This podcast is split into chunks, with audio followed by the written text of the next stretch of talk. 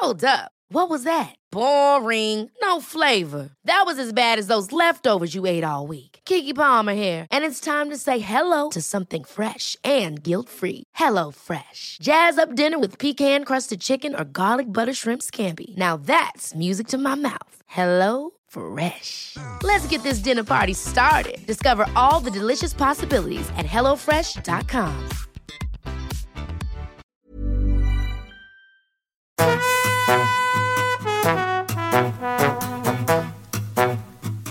estás escuchando De piel a cabeza. un recorrido por tu salud con Ana y Rosa Molina. Porque sabemos que el conocimiento es la mejor medicina.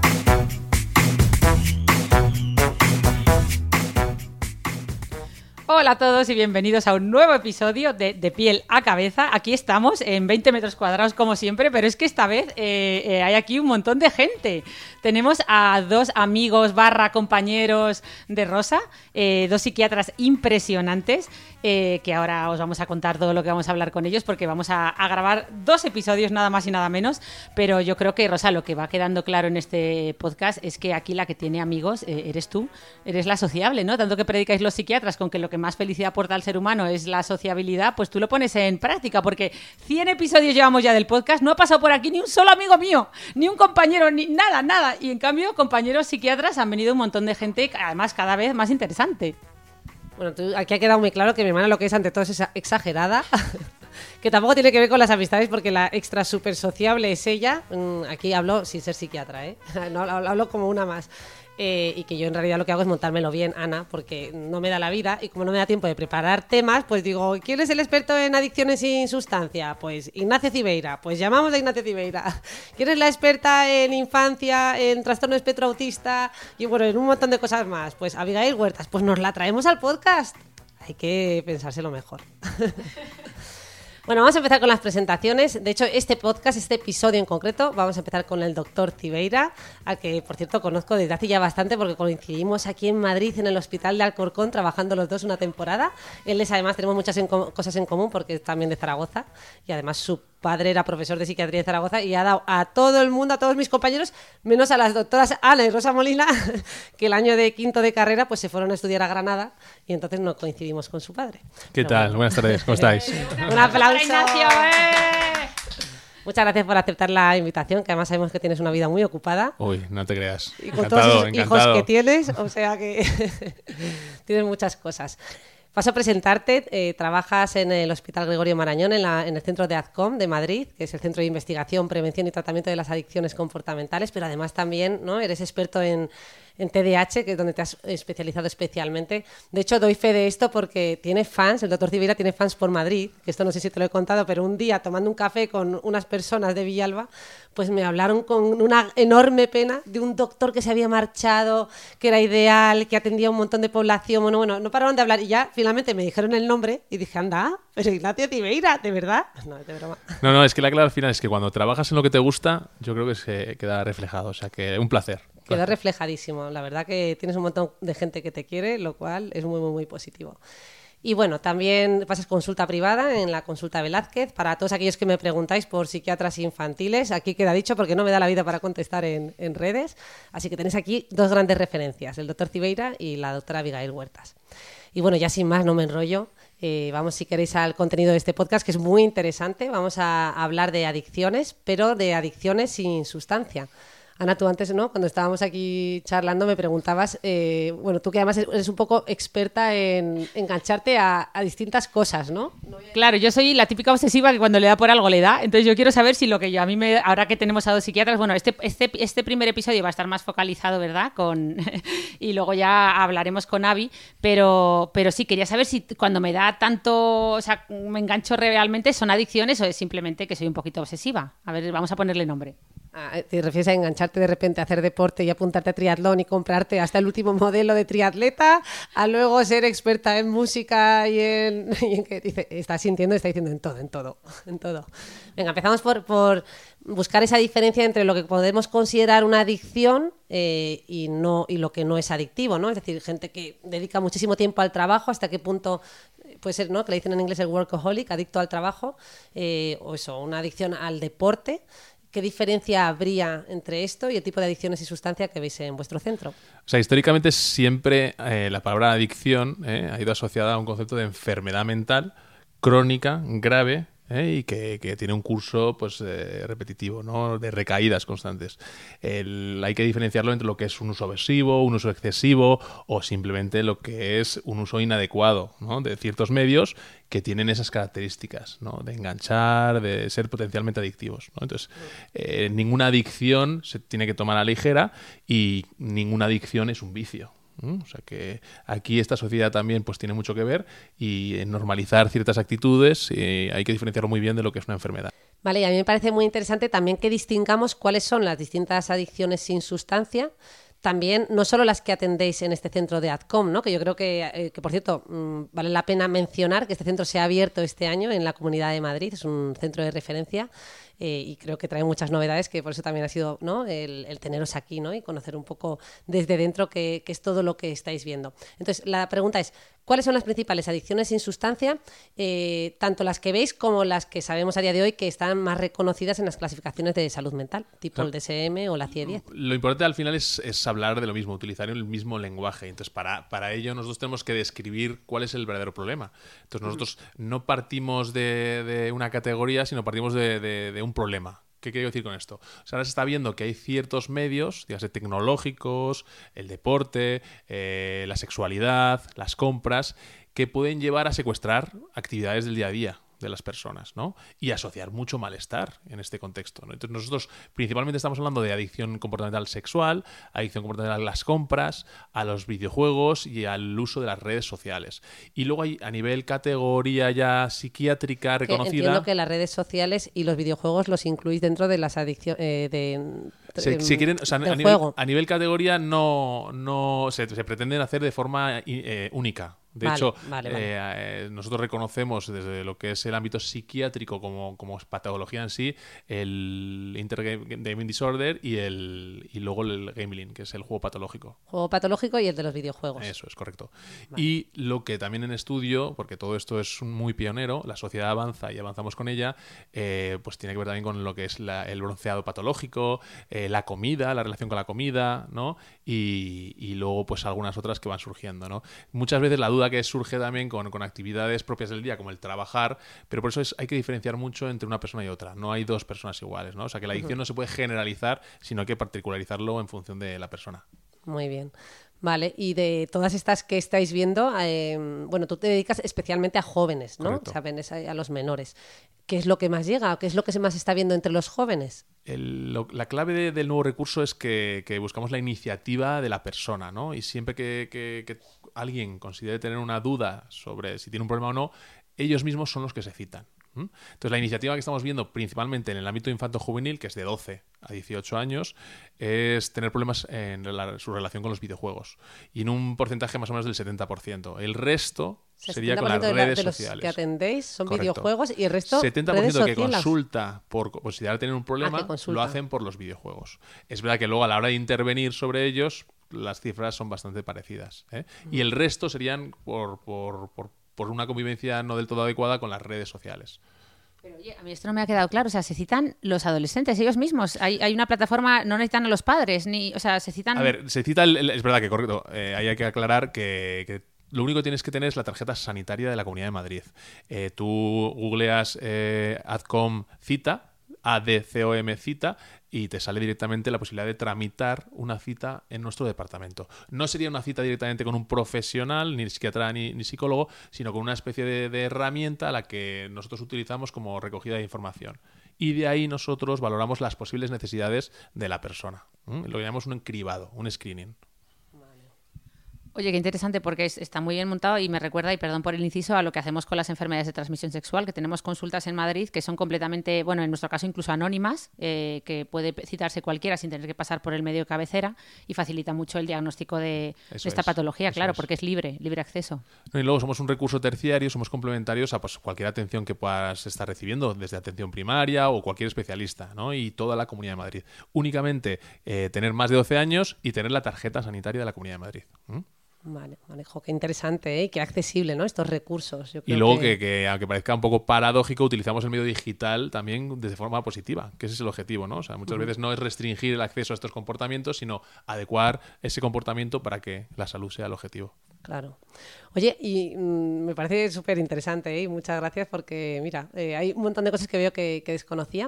Eh, el tema de, has dicho, ¿no? Principalmente juego, eh, bueno, videojuegos y redes sociales. Yo leí en alguna noticia que mm, uno de los más prevalentes y que más estaba viendo era el tema de la adicción al sexo. No sé qué me puedes decir O sea, de nosotros esto, tenemos si aquí esto- dos este dato teorías. es así o... Tenemos dos teorías. Primero, a nivel de, de incidencia, esto es de personas que realmente sufren el problema, esto no va a variar. O sea, no es que sea. La relación con el sexo generalmente suele ser adecuada, pero es verdad que hay un porcentaje no excesivamente alto, 5 o 10% de la población, que puede tener problemas.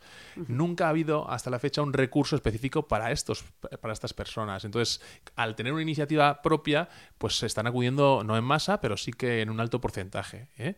Eh, es un perfil de varón, de Pero varón también de en edad. jóvenes. También en jóvenes. Eh, En sobre todo adulto joven, adulto joven, ¿sí? Vale. Pero la media edad de los 30 años, 30, 36 años, ¿eh? O sea que se ve que, que, bueno. Y luego con mucho sufrimiento. ¿eh? Entonces, eh, ya te digo que al no haber un recurso propio, específico para ello, pues eh, le estamos proporcionando una ayuda que yo creo que era muy necesaria. Claro, sí, sí, aparte que es difícil, ¿no? Pe- Pedir ayuda. eh, Bueno, yo creo que en, en, en todo- ¿no? en todos los campos que estamos mencionando. Totalmente, eh, totalmente. Pero ¿qué pasa? Que es que eh, la limitación de, de la vida de la persona es en todas las esferas, en todos los ámbitos, que al final es que es importantísimo. La gente ya no vive, sobrevive. Y eso hace notar que, que la ayuda hay que, hay que ponerla, ponerla en marcha.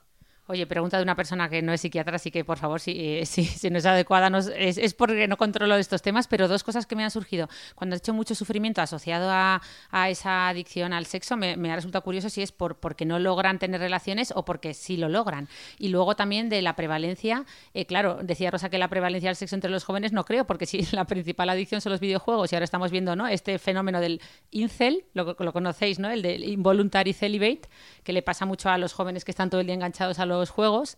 Celibato involuntario. Sí, sí, se llama así, se llaman incels, porque están todo el día jugando y obviamente no saben ni lo, claro, no, no, no logran ni ligar, vamos, porque están. Entonces, eh, un poco esas dos preguntas que, sí, perdona si te he liado, ¿eh? No, no, no, al revés, al revés. A ver, yo creo que esto lo hemos comentado alguna vez, Rosa, cuando hemos hablado que aquí el ponerle nombre es importante. Normalizar estos cambios, pues yo tengo dudas. Hay veces que decimos que la forma de relacionarse, la, la propia sexualidad está cambiando. Hay alguna gente que dirá que, que- ya es un acto sexual el compartir imágenes eh, eh, con otra persona por internet. Que eso, por mucho que quieras celibato en tu habitación, lo vas a hacer y es muy frecuente. Otras, como yo, que, que solo el contacto físico, el contacto directo es el que puntúa como, como, como sexualidad. Al final, bueno, eh, es, es todo complejo. La clave aquí es las personas que, que a pesar de conocer que esto les supone un problema, no son capaces de controlarlo, ¿no? Y ese problema va incrementándose, ¿sí? Y afecta a todas las esferas de la vida. En el caso concreto, hay gente que no llega a tener relaciones sexuales sin ese sufrimiento de- del propio acto, ¿no? Y que normalizarlo, por ejemplo, si no tienen una forma de, de- realizar ese acto sexual mediante la pornografía o tal, no son capaces de disfrutar, no son capaces incluso de tener la propia relación sexual, ¿no? En el caso del varón, de, llegar a, tener el pene erecto o llegar a eyacular, a no ser que el acto sea, pues bueno, eh, desde lo que es acudir a la prostitución o desde lo que es realizar algún acto con mucho riesgo. Ujú. Sí, como ¿no? lo que llamamos patrones restringidos, ¿no? Que si no es en torno a mm, cierta, con cierta particularidad, no son capaces de experimentar Y placer. no solo restringidos, porque aquí la gente, pues eso, hablamos del nivel de tolerancia, ¿no? De tener que incrementar eh, ciertas actitudes para llegar a la misma sensación. Sí. Lo que a ser búsqueda de algo placentero acaba siendo el hacerlo por no estar mal. Y eso, la verdad, que es un sufrimiento muy llamativo. De hecho, yo creo que, que nos podrías recordar, porque es verdad que nos lo hemos saltado, un poco la definición de lo que sería una adicción, ya sea al sexo o, a- o el otro tipo Claro, de adicciones, que no lo hemos mencionado, ¿no? Claro. Que aquí yo creo que hay mucha gente que no se dedica al campo que, No, y que que- a lo mejor no le ha quedado claro. Eso es, porque históricamente siempre la palabra adicción ha ido asociada a lo- al concepto de sustancia.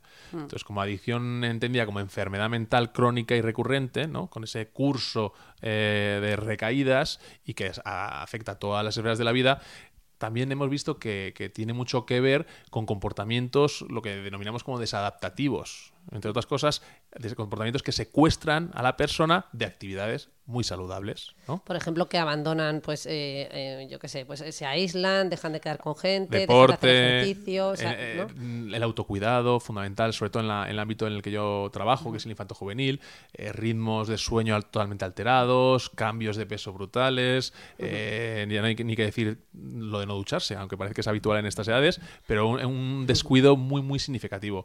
Una falta de motivación en cualquier cosa que no sea la actividad que les secuestra, en este caso los videojuegos, las redes sociales, y la verdad que una- unos cambios y una irritabilidad con unas consecuencias en su salud mental muy negativas. O sea, que tendrían las características de dependencia, tolerancia, ¿no? Que sería este concepto de que has explicado de cada vez tener que dedicar más tiempo para conseguir el mismo efecto, ¿no? El craving, abstinencia, ¿no? Abstinencia, Ese- el malestar, esa irritabilidad la que has búsqueda descrito. constante, eso es, de esa sensación para, para calmar un malestar. ¿eh? Y cómo todo esto impacta en, en- las, todo. en las distintas esferas de tu vida, te termina convierte en afectando prioridad, en tu familia, en tu es, trabajo, y- y, tiene, tiene consecuencias negativas, ¿no? Y la persona, a pesar de esas consecuencias negativas, no consigue, ¿no? No Eh, controlarlo, no consigue no lo con- controlarlo. Esto yo controlo. Y luego, luego recordar que no es ese, término negativo asociado a la adicción, que no es un vicio, que no es que la persona eh, busque eh, ese, ese placer en algo que sabe que no que está prohibido o que es negativo, sino que es una enfermedad realmente mental y que, y que afecta de- a, a todo, todo lo que supone eh, la libertad de la persona. Y que hay de hecho cambios neurobiológicos descritos en relación a esto, ¿no? Estamos como siempre en, en el campo de lo biopsicosocial, donde influyen muchos factores, no todo es biológico, Eso pero es. tampoco todo es social Eso y como tú bien has dicho, ni, ni un capricho de la persona, sino que influyen distintas variables. Y de hecho una pregunta que suelen hacernos con frecuencia es si esto es hereditario, ¿no? Así que te la lanzo. Nosotros ojalá, ¿no? Tú sabes que en el mundo de la psiquiatría, y aquí eh, la doctora Huertas lo puede corroborar, o sea, no hay un marcador biológico, ojalá. Todos los estudios pues, pues hacen y se, se encaminan a, a buscar pues esa, esa clave, ¿no? Nosotros lo que sí que vemos es que estos comportamientos se repiten en familias y en familiares, ¿no? O sea, que sí que atribuimos un componente genético. Lo que, lo que al final tiene que resonarnos son dos palabras. La palabra vulnerabilidad, que es esa persona que está que tiene riesgos, que tiene problemas eh, en ciertos eh, ámbitos y con ciertos medios, en este caso la tecnología, y predisposición, ¿no? El, acercarse, el tomar esa decisión errónea ¿eh? y, y, y, pues al final tener una repercusión negativa. Pues sí, Ignacio, muy interesante lo que estás diciendo. A mí también me parece importante recalcar eh, que lo que has dicho antes de que no es un vicio o algo que uno haga por el placer de transgredir. Verdaderamente no se puede evitar, se tiene un impulso como cualquier eh, adicción a sustancias y efectivamente hay personas más vulnerables o más predispuestas, a veces es un factor genético, de temperamento, de personalidad y a veces son personas que tienen otro tipo de psicopatología que les hace como más, eh, más predispuestos a poder tener una conducta adictiva. ¿Eh? con estos intereses a lo mejor como muy intensos por un tema, perder un poquito la diversidad o la variación de actividades y centrarse en ese tema. Es. Si te mueves en, una, en, un- en unos, mm, en unos gustos como muy adictivos, pues es muy fácil eh, No, que no, eso afecte a tu vida social, a tu vida educativa, a la vida familiar. Y vemos Sí. también que, que hay que ir más allá, ¿no? Porque la implicación es general. Vemos que hay un patrón de teoría del aprendizaje. Parece que nos ponemos filosóficos, pero está cambiando ese mismo algoritmo. Eh, todo lo queremos ya, todo es inmediato y todo es gratis. ¿No? En Todo lo que suponga eh, la recompensa sin esfuerzo es lo que motiva al individuo y precisamente es lo contrario, ¿no? Es lo que le desmotiva, porque la realidad no es así.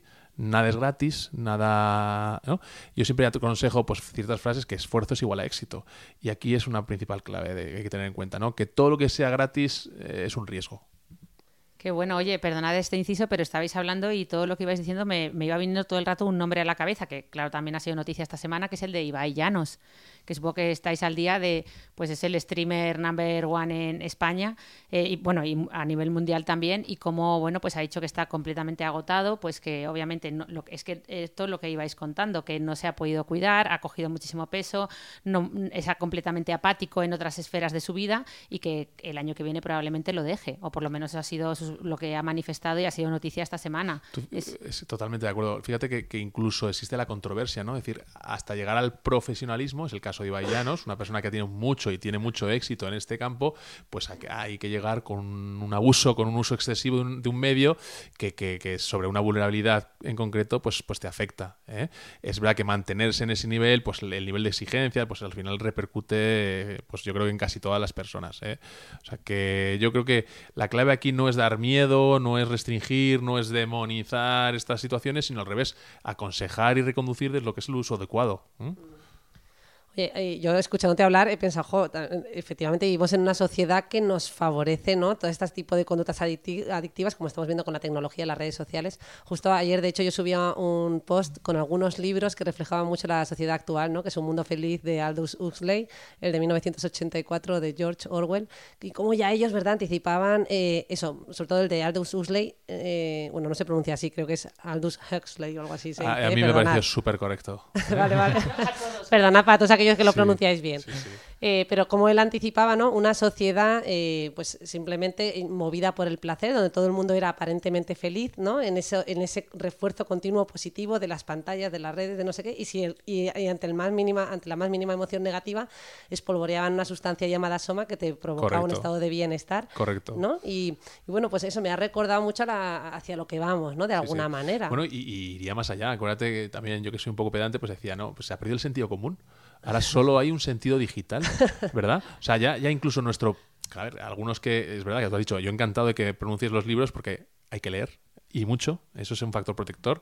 Entonces yo me siento identificado y, y decía lo del sentido digital porque dudamos muchas veces de nuestro propio pensamiento, desde nuestro propio aprendizaje. ¿Quién no recurre al Google constantemente para resolver alguna duda que incluso no se llega a tener? Es porque te la crea ese sentido digital, ¿no? O sea que llegar a la realidad y, y luego evitar siempre vivir en un deseo eh, te hace mucho más feliz. Ya repito que incluso el concepto de felicidad va a cambiar, va a cambiar. Pero a mí lo que me, a veces me, hace que, los pelos se me pongan de punta es que todo esto parece que está inventado, que ya se ha hablado de ello. Lo que está claro es que todo el mundo lo sabe, pero no somos conscientes hasta que no tengamos el problema. Y prevenir es curar. No hay que llegar a tenerlo para, ver que, esto es importante no, no acercarse. Total. El otro día escuchaba a alguien que decía, yo es que, claro, pues yo ya sé que el tener el móvil cerca, pues me, proporciona cogerlo. Pues yo ya cojo y lo, escondo bien lejos, porque, bueno, pues en una conducta impulsiva, y si estoy cansado, pues me va a salir cogerlo, ¿no? Pues la facilidad de acceso, el confort que supone, eh, la inmediatez, ¿no? Eh, el anonimato, es que lo puedes hacer sin que nadie se entere. Pues todo ello contribuye, ¿no? Es un, como digo, un facilitador. Bueno, hay que decir que aquí eh, no podemos engañarnos y no todo el mundo por tener el móvil cerca va a coger el móvil. Hay personalidades más adictivas y hay personalidades menos adictivas y hay personas que toman conciencia de la situación y son capaces de no caer en esto. Aquí el doctor Cibeira es eh, una persona que maneja. Even on a budget, quality is non-negotiable. That's why Quince is the place to score high-end essentials at 50 to 80% less than similar brands. Get your hands on buttery soft cashmere sweaters from just 60 bucks, Italian leather jackets, and so much more. And the best part about Quince, they exclusively partner with factories committed to safe, ethical, and responsible manufacturing. Elevate your style without the elevated price tag with Quince. Go to quince.com slash upgrade for free shipping and 365-day returns. Ever catch yourself eating the same flavorless dinner three days in a row? Dreaming of something better? Well, HelloFresh is your guilt-free dream come true, baby. It's me, Kiki Palmer. Let's wake up those taste buds with hot, juicy pecan-crusted chicken or garlic butter shrimp scampi. Mm. Hello Fresh. Stop dreaming of all the delicious possibilities and dig in at HelloFresh.com. Let's get this dinner party started.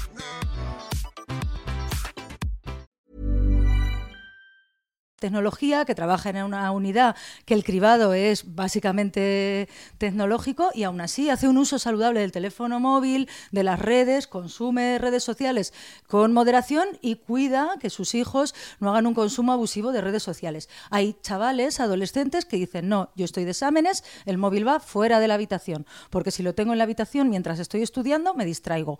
Cuatro horas me lo voy a poner en silencio o con algún método de control para estudiar cuatro horas seguidas No todo el mundo es capaz de tener esa conciencia, pero no podemos asumir que estamos perdidos porque vivimos en un mundo tecnológico. Esto eh, se puede controlar.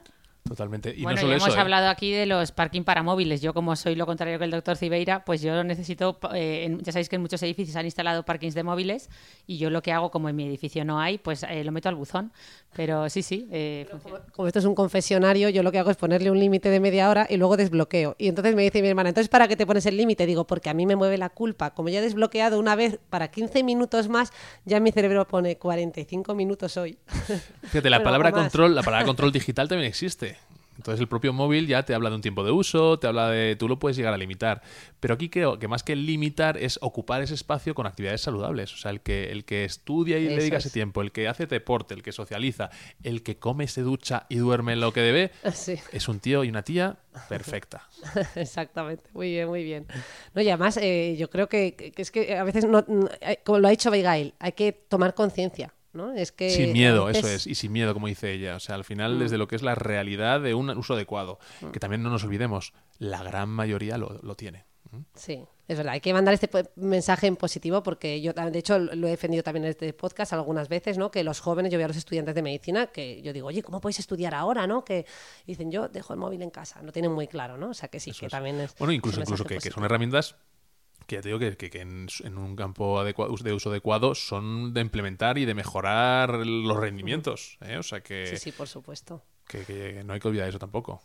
Oye, y volviendo, retomando este tema de los jóvenes, el tipo de adicciones que atendéis, eh, ya nos ha dicho las más frecuentes. ¿Hay diferencias entre chicos y chicas? Eh, la verdad que ¿O estáis viendo de- esas diferencias? El inicio que manejábamos eh, nos decía una cosa y se ha corroborado. Es que los hombres, sobre todo los varones, abusan más o tienen mayor prevalencia de, de usar negativamente los videojuegos. Y en un porcentaje tampoco excesivamente superior, las mujeres eh, pues eh, utilizarían inadecuadamente las redes sociales. ¿no? Eso tiene que ver con un aspecto un poco más de impulsividad, de gratificación, ¿no? O sea, el- el- la red social te gratifica de una forma diferente, la competitividad que supone el videojuego pues mo- motiva más al varón y luego también vemos que, sobre todo en el ámbito infanto-juvenil, el aspecto de una búsqueda de una autoestima, de un rol, de una identidad un poco pues, pues ideal, eh, hace que las redes sociales pues sean más atrayentes para, para el sector femenino. Lo que pasa que, como todo, no hay dos personas iguales. muy bien, muy buen, buen apunte. Eh, estaba pensando yo, jo, bueno, esto nunca se sabe, ¿no? Igual en el tiempo cambia, pero es que tú no estás hablando ya de gente joven, ¿no? Muy joven, Directamente. muy joven, Estaba sí, sí. pensando yo, claro, eh, ahora que creo que cada vez hay más niñas jugando a videojuegos, pues eh, no sé, bueno, igual. niñas y no tan niñas. No, ¿eh? De sí, sí. Los que vamos andando, te- yo veo que vas en bici, ¿eh? tú que tienes la realidad de la calle ah, en tus propios ojos, pues ves que en el metro, en todos lados, el Crash Royale, el Candy Crush, eh, todas estas cosas, Es todo el mundo está con el móvil jugando. ¿eh? Y no ahí no hay condición sexo, ni edad, ni, ni, ni nada que lo que se asemeje. O sea que yo creo que ya. Mm. Sí que es verdad que la plataforma de uso, el varón utiliza más una consola, el ordenador, y la mujer en un porcentaje altísimo, eh, lo- el medio que utiliza es el móvil. El móvil. Ahí también podríamos ver diferencias. Y en cuanto a edades, sí que es verdad el varón joven, ¿eh? el adulto joven entre los 20, los 20, 30 años, eh, más de 12, 16 también, y, ni- y mujeres, pues, pues desde los 16 en adelante, los 40. ¿eh? Luego vemos que también hay una menor incidencia a partir de los 60 años, eso también se- hay estudios que lo demuestran, y bueno, pues puede ser porque tengas otros intereses o porque ya la vida, eh, lógicamente, te interese de otra forma, ¿verdad? Estar Bueno, tuviste conectado. otro pie en otra época. No sabemos eh, la gente de 60 años que hayan nacido no ya en la era digital mm, Totalmente. cómo serán las cosas. Eh, yo, fíjate, otras cifras que tengo en la cabeza, pero claro, son de adultos, que yo me dedico a, adultos y esto lo he leído, pero igual me lo puedes corroborar tú o la doctora Marisol Roncero cuando venga. Eh, también diferencias hombres-mujeres en lo que se estaba atendiendo en cuanto a adicciones sin sustancia, se veían diferencias en adicción eh, a, ¿cómo era? a la compra compulsiva Sí. en la mujer, que Sí. era más frecuente en mujeres. En lo que el, sexo es verdad que, que estamos eh, haciendo camino, como quien dice, y en el tema de las compras también, porque como hemos hablado antes, no hay una categoría, en ningún libro de psiquiatría hablarían de problema con el sexo o problema con, con- de forma concreta y ahora es donde estamos eh, acuñando eh, la terminología. Entonces vemos que en el sexo por lo menos hay O sea, a más día de hoy no están reconocidas en nuestras categorías es. de clasificación La adicción al sexo y la adicción a las como compras. un trastorno. Lo que pasa es que la gente el acude- malestar y el problema asociado a estos medios es evidente, es evidente y por eso Y, la a- y necesidad además hay de- que recordar que estos cuadros además se asocian con frecuencia a cuadros de depresión, cuadros de Correcto. ansiedad y Concretamente, por ejemplo, las compras a problemas con la alimentación. Y eso en un porcentaje prácticamente del 100% lo estamos viendo. ¿no? En mujer, que tiene problemas de alimentación, problemas con compras. Y el varón, balón impulsivo, balón también eh, inquieto, inmaduro, pues el tema de la sexualidad, búsqueda de recompensas inmediatas. ¿no? También muy familiarizado todo este tipo de adicciones con lo que se conoce el trastorno por déficit de atención y hiperactividad. ¿no? Un tema muy de, de- de regulación, de sistema de recompensa, búsqueda de sensaciones inmediatas. Eso es. Bueno, de hecho, otro campo que también estaría relacionado con esto, o por lo menos con las adicciones con sustancias, es el tema de haber tenido trauma en la infancia. Puede ser trauma en relación a tus relaciones de apego, que aquí nos, sabrá, nos sabréis decir mejor vosotros, ¿no? Eh, Cómo eh, pues, haber tenido ciertos traumas a lo largo de tu vida eh, te predispone a un mayor consumo de sustancias y no sé si también a Eso adicciones es. o sea, el- el, comportamentales. el hecho, por, por hablar de forma básica, es que eh, la evitación de un malestar es- viene siendo ocupada por, por estos comportamientos. Es El como una forma de automedicarte, ¿no? Eso es, eso es. Y, De autorregularte a y de través de compensar, o- compensar esos malestares, desgraciadamente, con otro problema, ¿no? Es Guate, peor o Guatemala, ¿no? Entonces ahí hay que, hay que, siempre digo, que no criticarlo, pero dar alternativas, alternativas a, a, a esos comportamientos. De todas formas, eh, repito, eh, creo que es posible mejorar y es posible eh, utilizar eh, los medios adecuadamente, ¿no? O sea, hay que valorar, valorar independientemente y de forma única a cada, cada persona.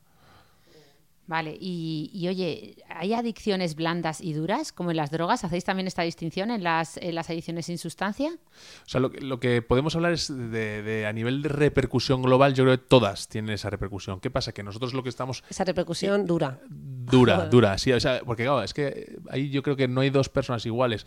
Esto es el, el- el dicho, ¿no? De no hay enfermedades sino enfermos, ¿no? No hay, no tratas eh, con un número sino con una persona. Entonces ahí eh, hay gente que ahora mismo vemos que hay una fragilidad en la forma de vivir en la forma de ser de la persona que, que- que le puede llegar a frustrar por cualquier cosa, ¿no? Y sin embargo hay gente que al revés tiene un nivel de tolerancia que hasta que no le pasa algo muy grande no, no, no se queja o no sufre. Entonces, en este caso sí que vemos que, que todas las esferas de la vida están afectadas, la laboral, la emocional, incluso la legal, porque el tema del sexo, eh, pues en gran medida tiene que ver con, con la porno- pornografía, con, la prostitución y al final lleva a unos problemas eh, muy significativos, problemas familiares, sociales, ¿no? Y esto, pues, pues fracaso escolar en la edad infantil, ¿no? Que el- y al final lo que, lo que todos decimos, y a mí me encanta recalcar, es una pérdida de libertad. El individuo al final viene, se viene atrapado de- por una actividad que no, que no le ayuda en nada. Mira, ahora que he mencionado estos libros antes, ¿no? Eh, de Un Mundo Feliz también destacaban eso, ¿no? Como que el sujeto en esa sociedad que, que anticipaban ya en los años 30 se, se creía libre, pero en realidad muchas veces eh, todo esto eh, te lleva a una pérdida de libertad. Eso ¿no? es. Esto- Y fíjate, de libertad y de funcionalidad. Cada vez somos más torpes, tenemos menos recursos, somos más blandos. Me puedo llegar a incluir yo, ¿no? O sea, esto de la inmediatez y la facilidad.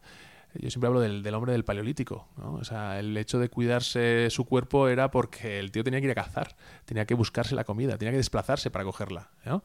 Ahora abres la boca y simplemente masticas, que ni eso, ¿no? Porque hay gente que utiliza la tele para, para comer y ya re- reduce la masticación. O sea, todo, todo tiene que ver con la inmediatez, con la facilidad y al final todo eso es fru- frustración barata. O sea, repito, esfuerzo igual a éxito. Muy buena. De hecho, mira, hay un, libro que no me he leído, pero se lo he regalado a la doctora Salazar, que es eh, amiga nuestra, eh, médico intensivista y corredora, eh, que es del autor Paul Bloom, eh, y que habla un poco de cómo, eh, vinculando con esta idea del concepto de la felicidad y cómo el sufrimiento y el esfuerzo, muchas veces, bueno, y el ser humano tradicionalmente busca ese esfuerzo porque en ese esfuerzo ¿no? Eh, hay mucha gratificación. Eso es. Y es algo ¿no? que... Yo, yo que soy, yo digo, al final, eh, hay dos vías, ¿no? La de evitar, huir, el problema aumenta, o afrontar, sufrir, superar.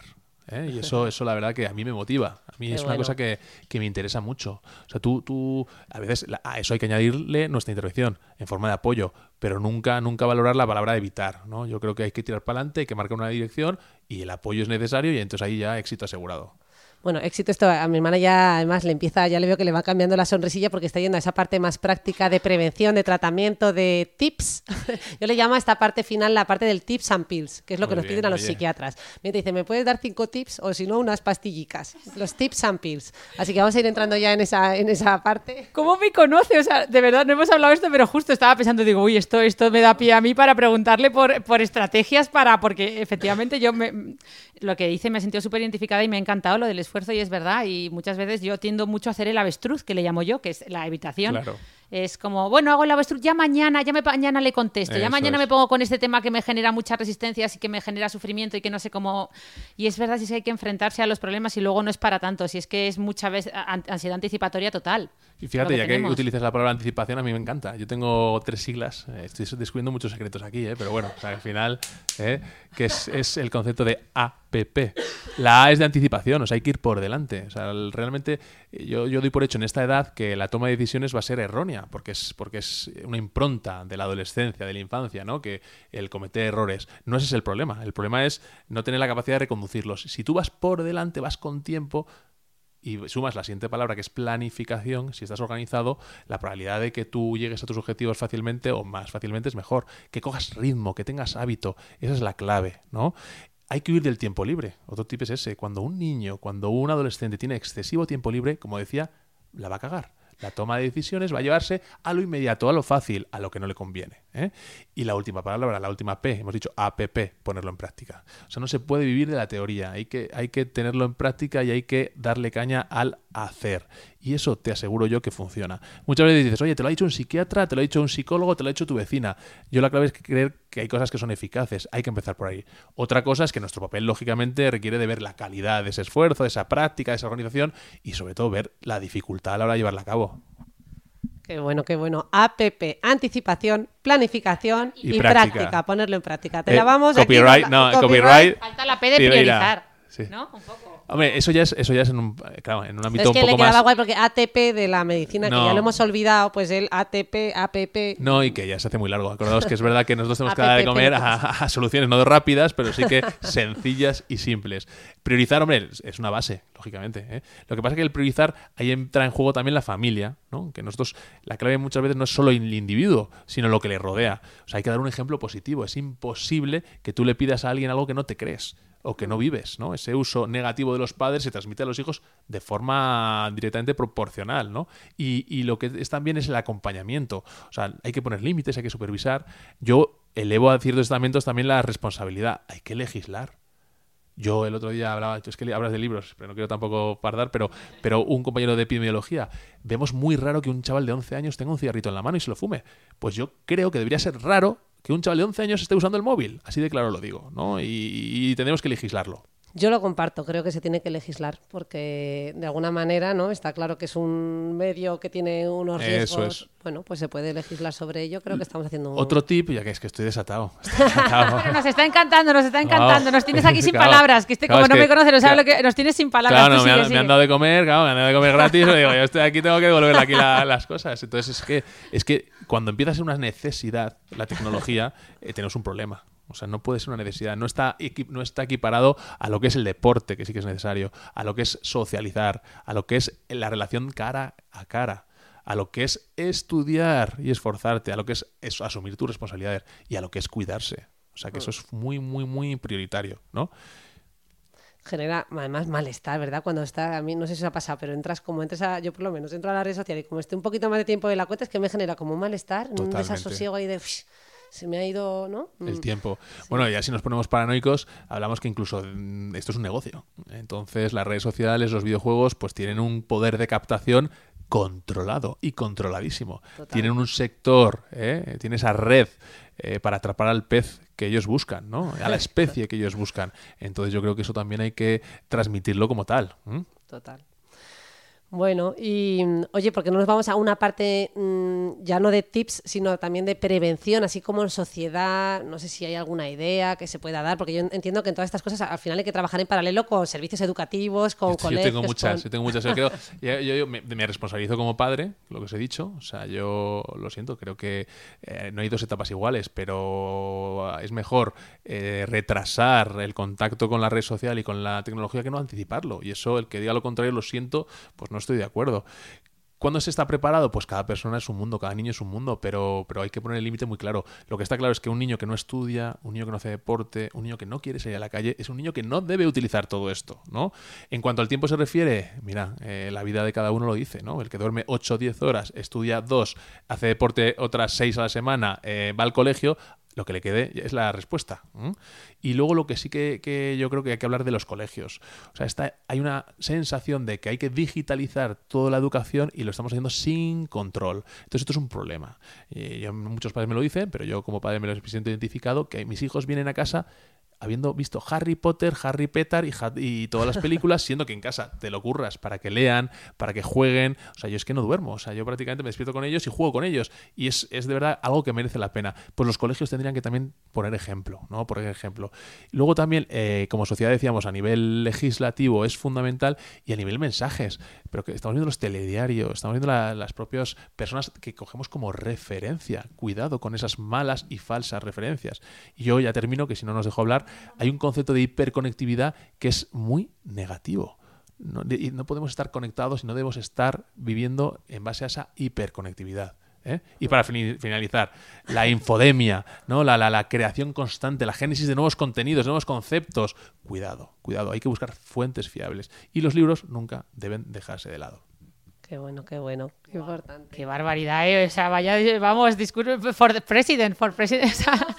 Menudo fichaje el doctor Cibeira, ¿eh? bueno, nos ha dejado, impre- o sea, nos tiene aquí impresionados. Pues todavía tengo trabajo temporal. Je- Jefe, jefe, jefe, necesito un contrato fijo, por favor. ¿eh? En mi familia me lo dice.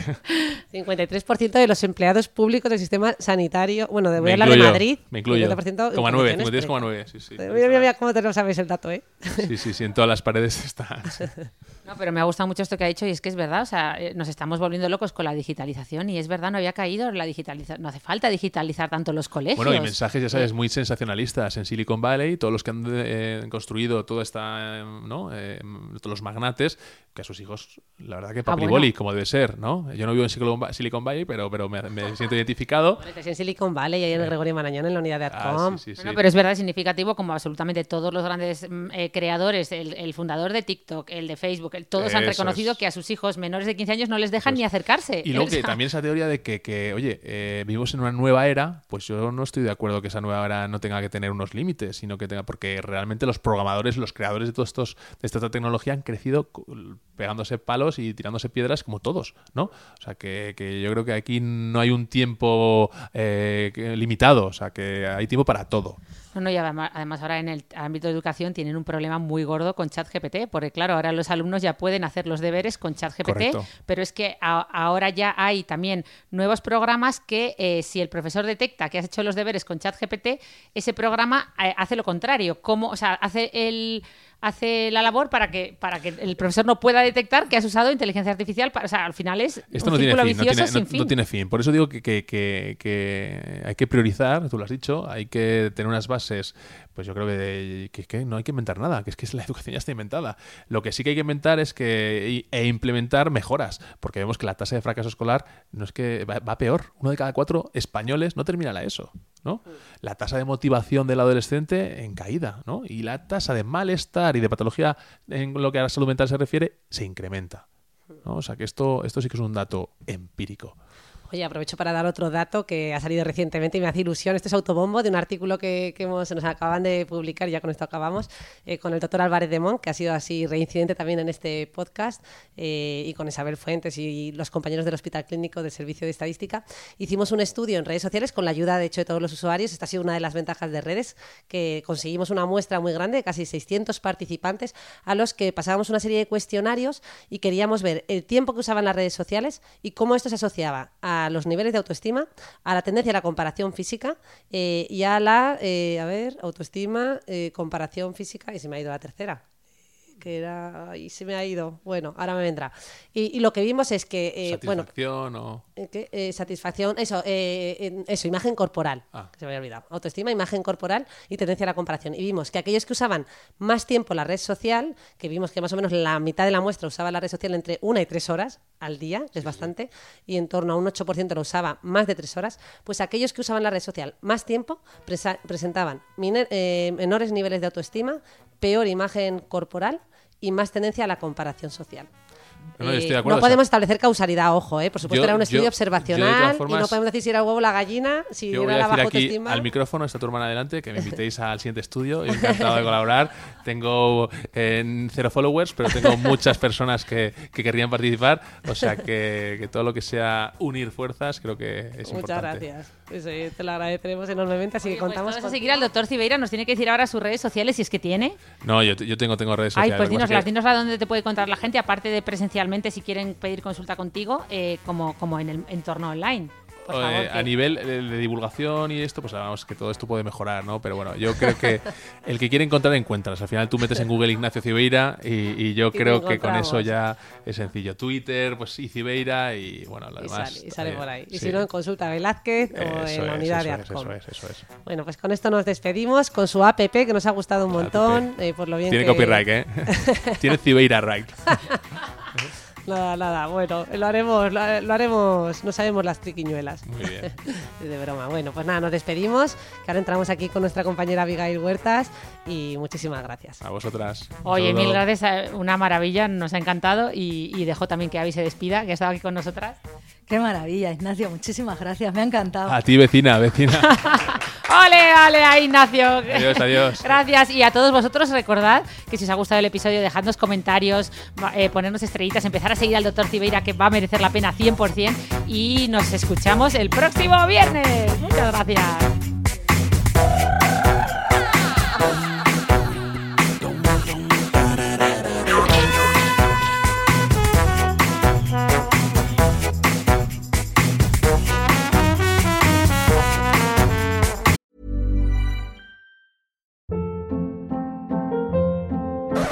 Hold up. What was that? Boring. No flavor. That was as bad as those leftovers you ate all week. Kiki Palmer here, and it's time to say hello to something fresh and guilt-free. Hello Fresh. Jazz up dinner with pecan-crusted chicken or garlic butter shrimp scampi. Now that's music to my mouth. Hello Fresh. Let's get this dinner party started. Discover all the delicious possibilities at hellofresh.com.